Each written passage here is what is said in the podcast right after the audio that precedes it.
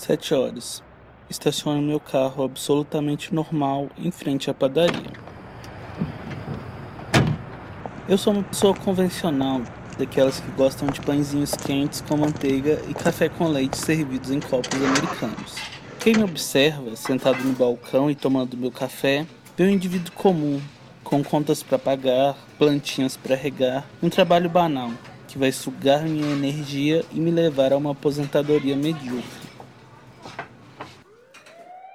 Quando eu tinha oito anos, vi uma menina, mais ou menos da minha idade, ser atropelada. Ela pediu ajuda. O motorista pediu ajuda. A única coisa que consegui fazer foi ficar ali, parado, observando suas últimas expressões, seus gemidos de dor. Não sei se a menina entendia toda a vida de alegrias, festas, sofrimentos, normalidades que ela estava perdendo. Eu não entendi muito bem o que acontecia e segui sendo mais um. Agora eu tomo café, como pão com manteiga e assisto ao Jornal da Manhã. A primeira notícia mostra um plano detalhe de um homem baleado no pescoço.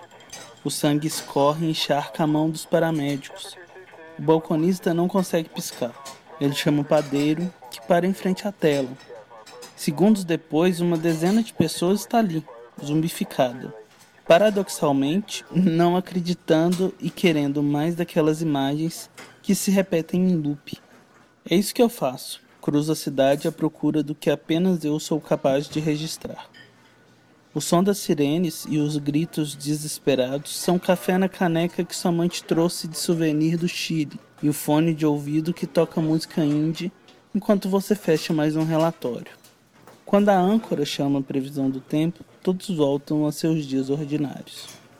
A imagem da menina coberta daquele líquido vermelho me fez não vomitar nem sentir nojo ao ver intestino saindo de dentro dos corpos de pessoas acidentadas.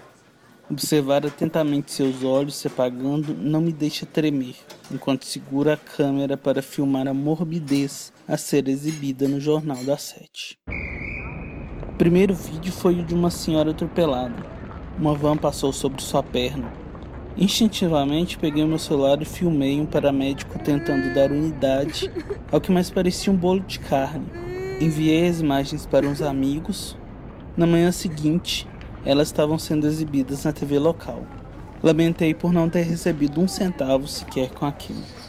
O editor da TV espera violência gráfica eu entrego membros decepados, tiros, sangue e ferragens atravessando pele, gordura e ossos.